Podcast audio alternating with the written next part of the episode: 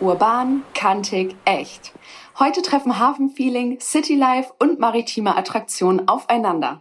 In dieser Folge von In 5 Minuten um die Welt, dem täglichen Reisepodcast von Travelbook, geht es um Wilmshaven an der deutschen Nordseeküste. Ich bin Coco, auch bekannt von Social Media als Kleinstadt Coco. Ich komme mit meinem selbst ausgebauten Van viel durch Europa und mit meinem Backpack-Rucksack raus in die weite Welt und freue mich, euch heute von meiner Heimatstadt zu berichten. In 5 Minuten um die Welt der tägliche Reisepodcast von Travelbook. Heute geht's nach Wilhelmshaven. Entweder oder. Schnelle Fragen in 30 Sekunden. Auto oder öffentliche Verkehrsmittel? Mit dem Fahrrad, zu Fuß oder auf vier Rädern. Pärchen oder Familienurlaub? Beides. Entspannung oder Abenteuer? Entspanntes Abenteuer. Kultur oder Party? Kultur. Teuer oder günstig? Die Kosten richten sich natürlich immer nach Interesse und der Art und Weise, eine Stadt kennenzulernen. Ich würde aber sagen, preisgerecht. Highlights, Lowlights, Must-Sees. Die Travelbook-Tipps. Was ist ein Highlight? Wilmshaven bietet Ecken und Kanten, Pracht und Brüche und vor allem viel Grün und viel Wasser. Der sogenannte Südstadtkiez wurde zum Markenzeichen mit einer spannenden Mischung aus neuem Gründergeist und alter Kiezkultur.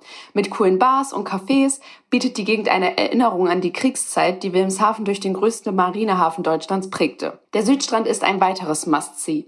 An der Promenade schlendern, den Klängen der Meereswellen horchen, ein Fischbrötchen to go bestellen und besonders schön den Sonnenuntergang auf dem Wahrzeichen der Stadt, der Kaiser-Wilhelm-Brücke beobachten. Übrigens, Deutschlands größte Drehbrücke, die direkt am Südstand liegt, wird am Abend erleuchtet und ist ein toller Spot für ein Erinnerungsfoto. Wo gibt es die besten Restaurants? Nach all den Aktivitäten braucht es eine Stärkung. Das Fliegerdeich-Restaurant liegt direkt an der Wasserkante mit Blick auf die Nordsee.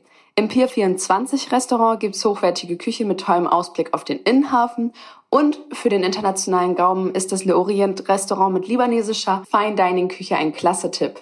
Geld, Sicherheit, Anreise. Die wichtigsten Service-Tipps für euch. Wie viel Geld sollte man für eine Woche einplanen?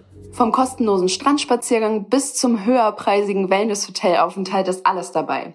Je nach Art und Weise eine Stadt kennenzulernen ist hier ein großer Spielraum. Was macht man am besten, wenn es regnet? Also man sagt, Sheetwetter gibt's in Wilmshaven nicht, nur falsche Kleidung.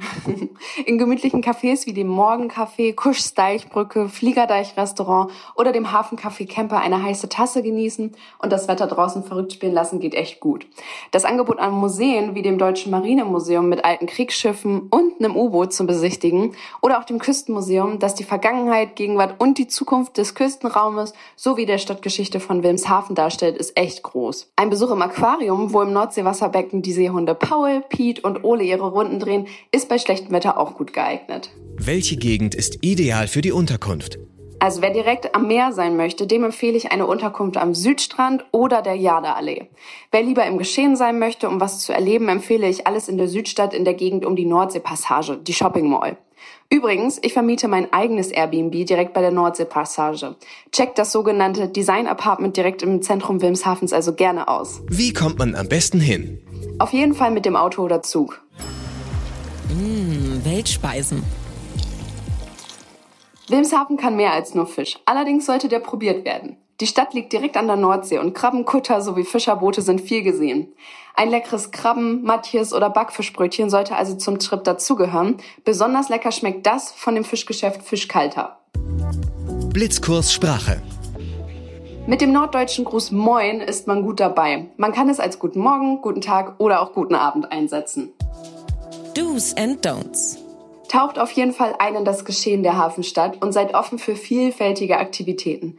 Bucht eine Schifffahrt zu den Seehundbänken, probiert die Auswahl an urbanen Cafés und Restaurants aus, lasst euch am Südstrand und dem Innenhafen Bontekai einfach treiben oder bucht euch über eine App einen Strandkorb, um den Sonnenuntergang vom Meer zu beobachten. Das war's auch schon wieder. Ich hoffe, ihr konntet mit meinen Tipps etwas anfangen und habt richtig Lust bekommen, die schöne Hafenstadt zu bereisen. Falls noch offene Fragen sind, schreibt mir gerne auf Instagram und zum Abschluss gibt es noch einen akustischen Mini-Urlaub. 15 Sekunden Auszeit.